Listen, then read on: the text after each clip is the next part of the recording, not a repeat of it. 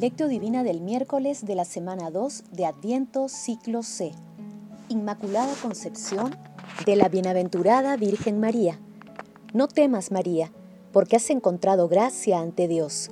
Concebirás en tu vientre y darás a luz un hijo, y le pondrás por nombre Jesús. Será grande, se llamará Hijo del Altísimo. Oración inicial. Santo Espíritu de Dios, amor del Padre y del Hijo, Ilumínanos con tus dones para que podamos comprender los tesoros de la sabiduría que Jesús nos quiere revelar en este día. Otórganos la gracia para meditar los misterios de la palabra y revélanos sus más íntimos secretos. Madre Santísima intercede ante la Santísima Trinidad por nuestra petición.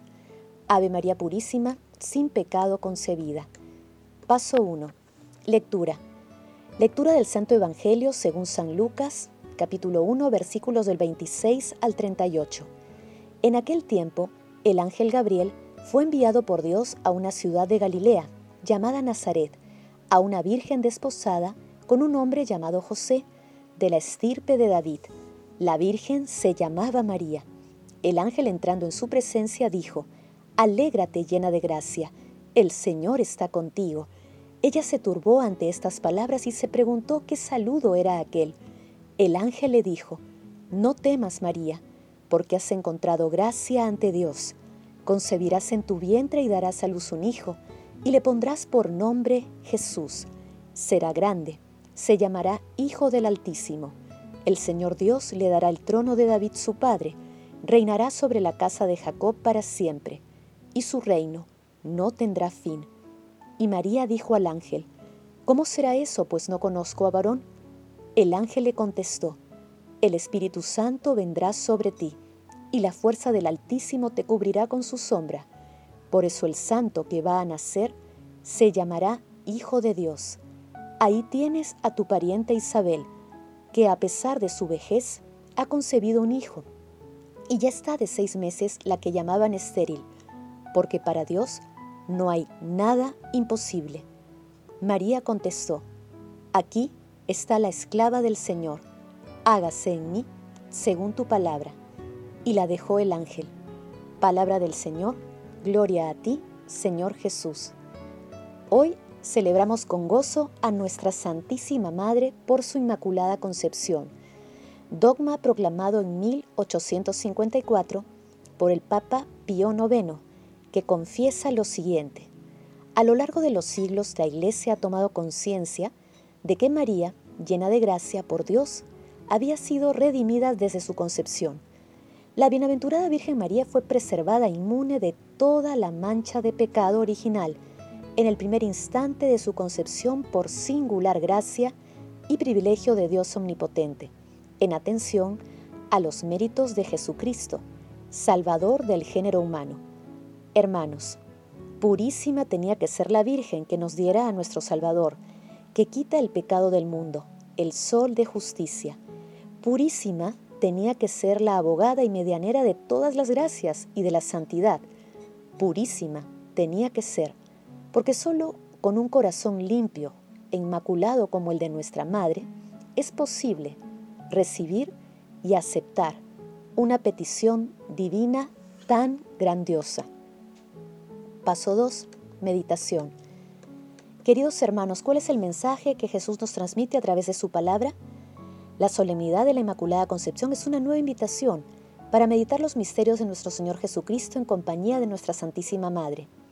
Ella recibió la visita de Dios a través del ángel Gabriel y une su humildad a la grandeza de Dios. La profundidad del pasaje evangélico de hoy es extraordinaria, porque nuestra Santísima Madre es virgen, porque deja actuar al Espíritu Santo con una disponibilidad total un acontecimiento que cambió la historia de la humanidad.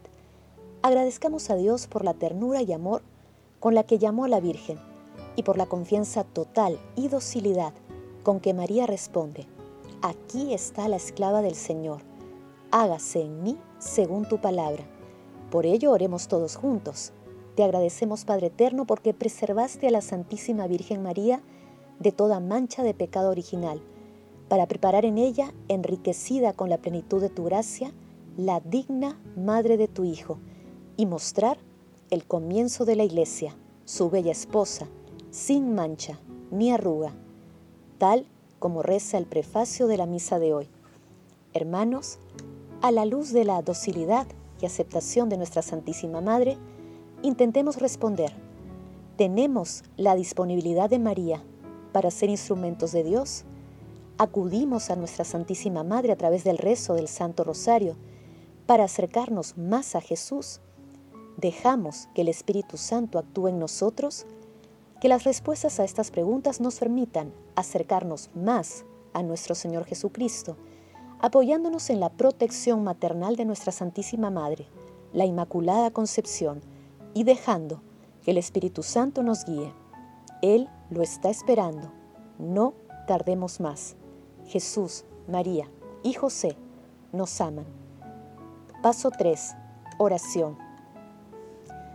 Padre Eterno, que por la concepción inmaculada de nuestra Santísima Madre, la siempre Virgen María, preparaste a tu Hijo una digna morada y en previsión de la muerte de tu Hijo, la preservaste de todo pecado, concédenos por su intercesión y compañía llegar a ti limpios de todas nuestras culpas. Por Jesucristo nuestro Señor. Amén.